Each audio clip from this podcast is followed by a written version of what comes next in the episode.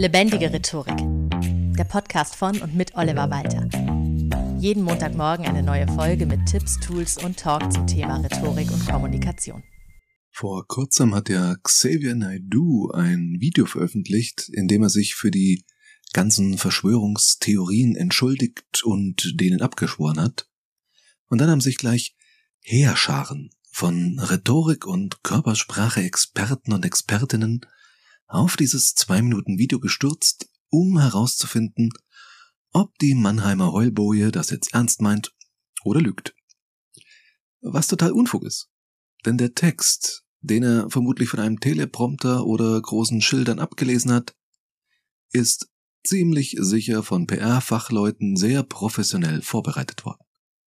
Er hat diese zwei Minuten lange geplant, vielleicht war es auch schon die 15. Fassung des Videos, wissen wir alles nicht, und das zu analysieren, ist einfach nur verschwendete Lebenszeit.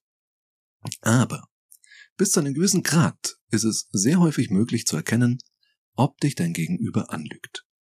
Nachdem ich zuletzt eine Folge zum Thema Wahrheit und Lüge gemacht hatte und vor kurzem im Podcast auch die Serie Lie to Me empfohlen hatte, die ich mir selber jetzt aktuell auf meine eigene Empfehlung hin nochmal anschaue, ist es eigentlich fast logisch, jetzt mal eine Folge dazu zu machen, wie das denn funktioniert mit dem Erkennen von Lügen, woran du merkst, dass dich dein Gegenüber gerade belügt.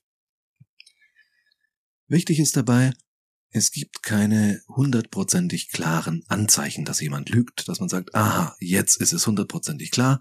Da übertreibt auch die Serie Lie to Me natürlich, weil es ist eine Fernsehserie und wir wissen alle, wie das da läuft. Allerdings wird manches schon aufgezeigt, wo auch Irrtümer liegen können. Das sieht man durchaus auch in der Serie und das finde ich sehr sympathisch. Wichtig ist es, sich tatsächlich zu kalibrieren, wie es heißt, also zu wissen, wie sich jemand normalerweise verhält. Denn sonst ist es echt schwer, irgendwas zu erkennen.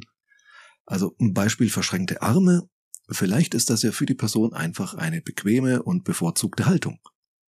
Wenn jemand aber plötzlich im Gespräch bei einem speziellen Thema die Arme verschränkt, dann könnte das durchaus eine Abwehrhaltung sein, ein sich jetzt verschließen, um ja nichts Falsches zu sagen. Oder eben präziser nichts Richtiges. Deshalb stellen die auch bei so Lügendetektoren, wenn du schon mal gesehen hast, in Dokus oder auch in Krimiserien, dann stellen die am Anfang immer Fragen, bei denen die Antwort ganz klar ist. Also, wie heißen sie? Wie alt sind sie? Welche Haarfarbe haben sie?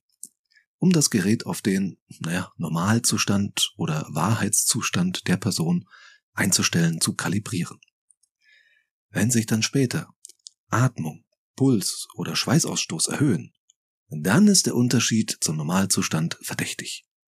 Wenn die Person dagegen von Anfang an nervös ist, auch bei den Fragen, die wahrheitsgemäß beantwortet werden, wird das dann sozusagen in den Lügendetektor mit einberechnet. Und das macht ja auch Sinn, weil manche Menschen lügen einfach besser als andere und wer ständig lügt, merkt es selbst schon fast nicht mehr.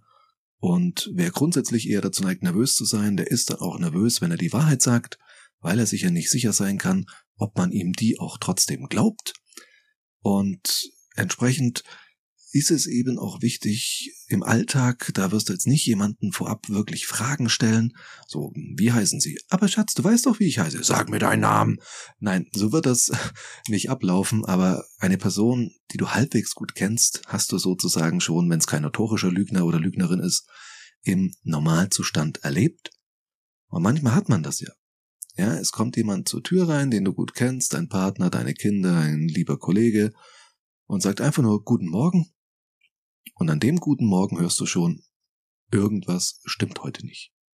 Dem ist eine Laus über die Leber gelaufen, wie man so schon sagt, und so ähnlich ist es eben auch mit Lügen. Wenn dir jemand eine Antwort gibt, merkst du genau, das klingt aber irgendwie anders als sonst.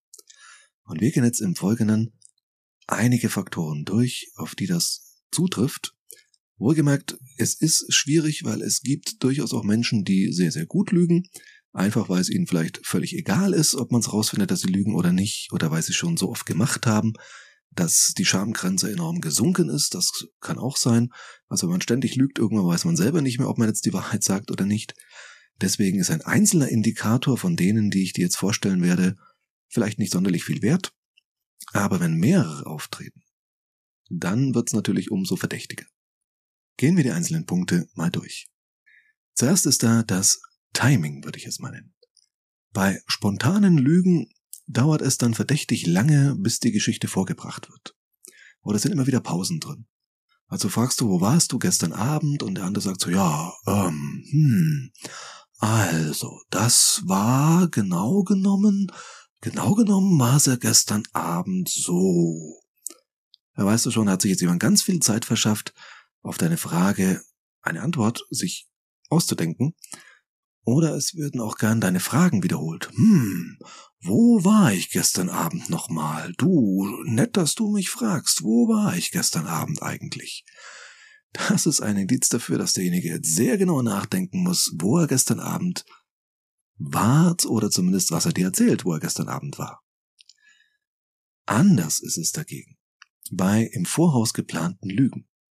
Also wenn jemand schon weiß, du wirst ihn fragen, wo er gestern Abend war, dann wird diese Antwort schon parat sein und dann wird die sofort kommen, weil die Person eben vermeiden will, ähm, so kurzfristig zu antworten oder eben so mit so einer mit so einem langen Vorlauf, wenn man sich kurzfristig was ausdenkt, wie gesagt, diese lange Pause, dieses Rattern im Kopf, dieses ja, ähm, wo war ich gestern Abend nochmal?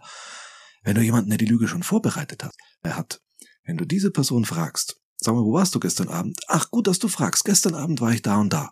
Das heißt, die Antwort kommt sofort. Da ist keine Sekunde des Überlegens.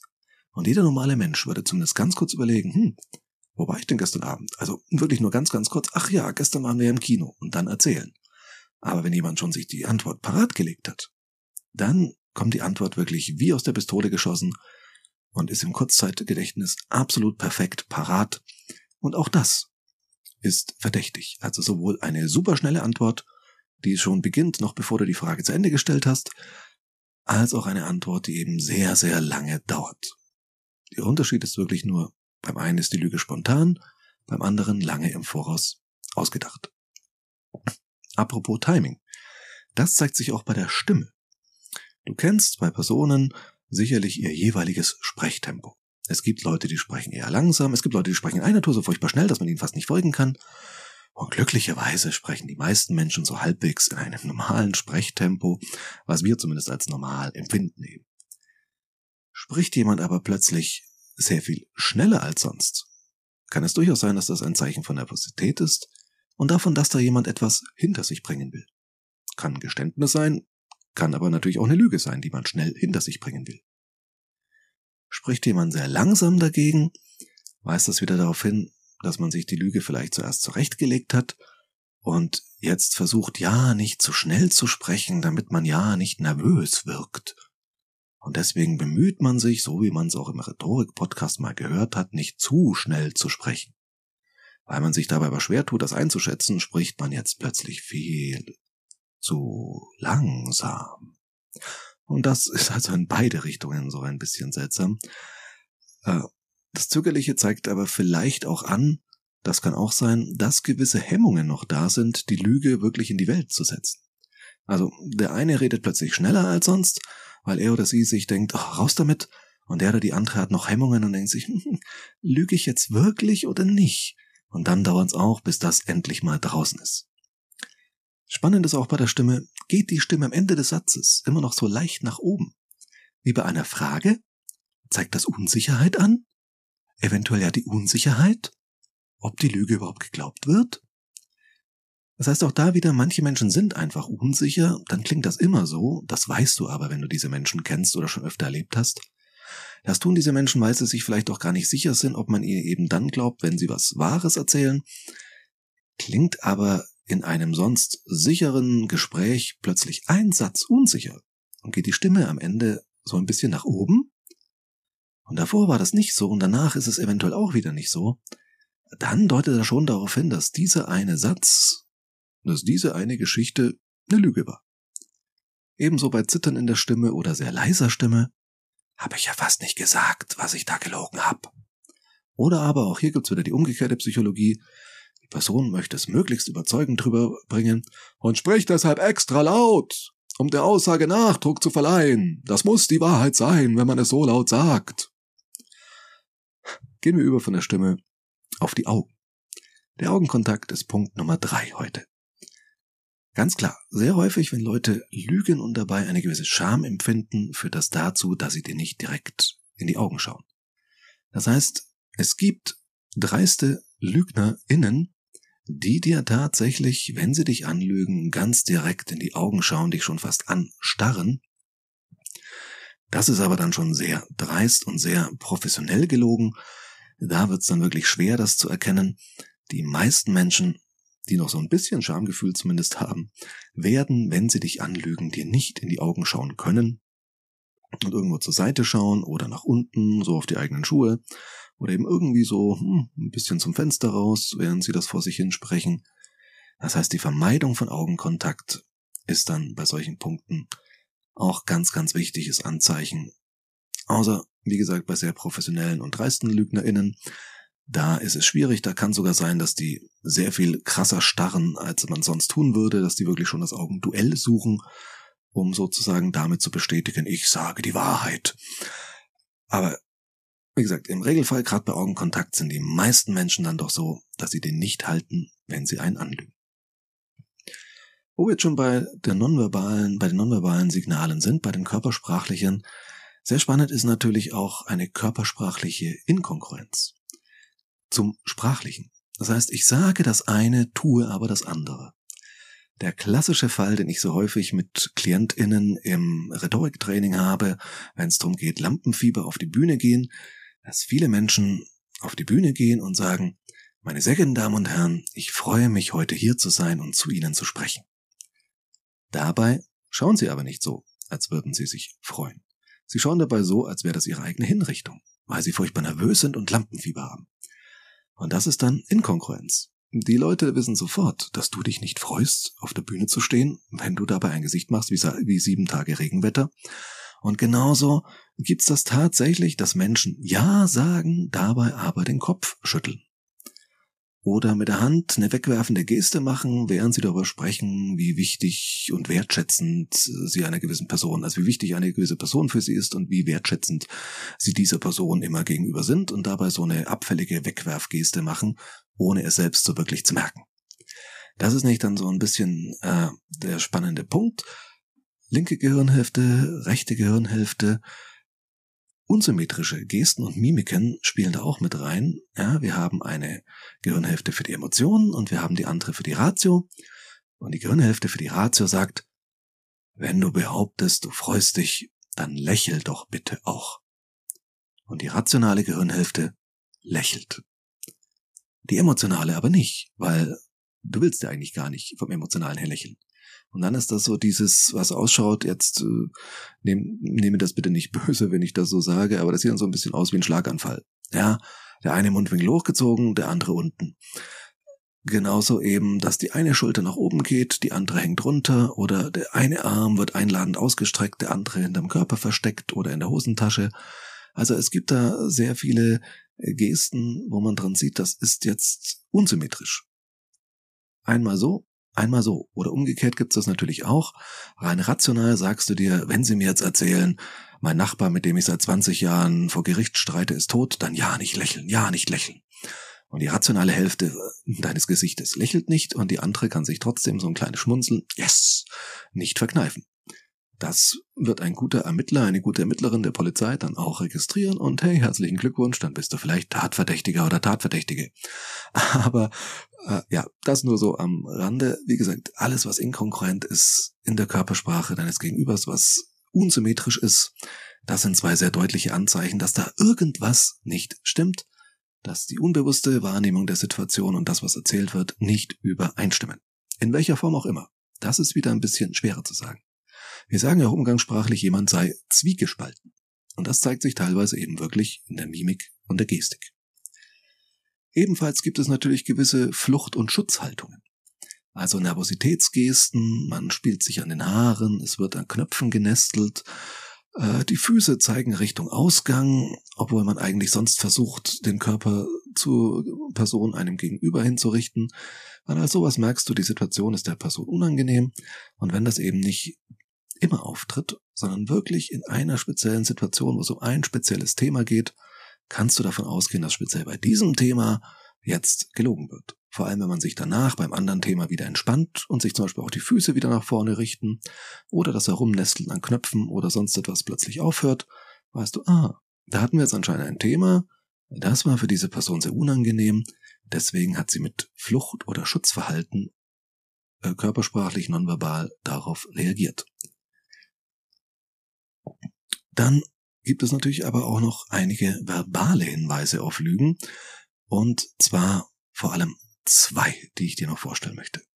Das eine ist die sogenannte verbale Distanzierung. Was meint das? Zitat I had never sex with this woman, sagte Bill Clinton. Er sprach nicht von Monica Lewinsky, er sprach von this woman. Er hat das Ganze also sie und sich sein. I had never sex with this woman. Und danach fiel ihm anscheinend auf, dass das jetzt sehr unpersönlich wirkt und irgendwie gekünstelt und hat deswegen noch nachgesetzt Miss Lewinsky. Das heißt, dieses Name nicht aussprechen äh, oder auch von sich selbst nicht zu sprechen, das Ich zu vermeiden und stattdessen von Mahn zu sprechen, sowas tut Mahn doch nicht. Heißt ja nicht, dass du es nicht getan hast. Also all solche verbalen Distanzierungen vom Ich, von anderen Personen oder von bestimmten Umständen, wenn man plötzlich von diesem Ort spricht, diesem Haus, obwohl es das eigene Zuhause ist, all sowas kann ein Anzeichen dafür sein, dass man bei einer Lüge sich jetzt eben nicht zu stark damit verbindet, emotional auch, und deswegen auf verbaler Ebene sich distanziert. Dann haben wir da noch einen sehr wichtigen Punkt bei Lügen, die vorbereitet werden. Das ist dabei erstaunlich viele Details gibt.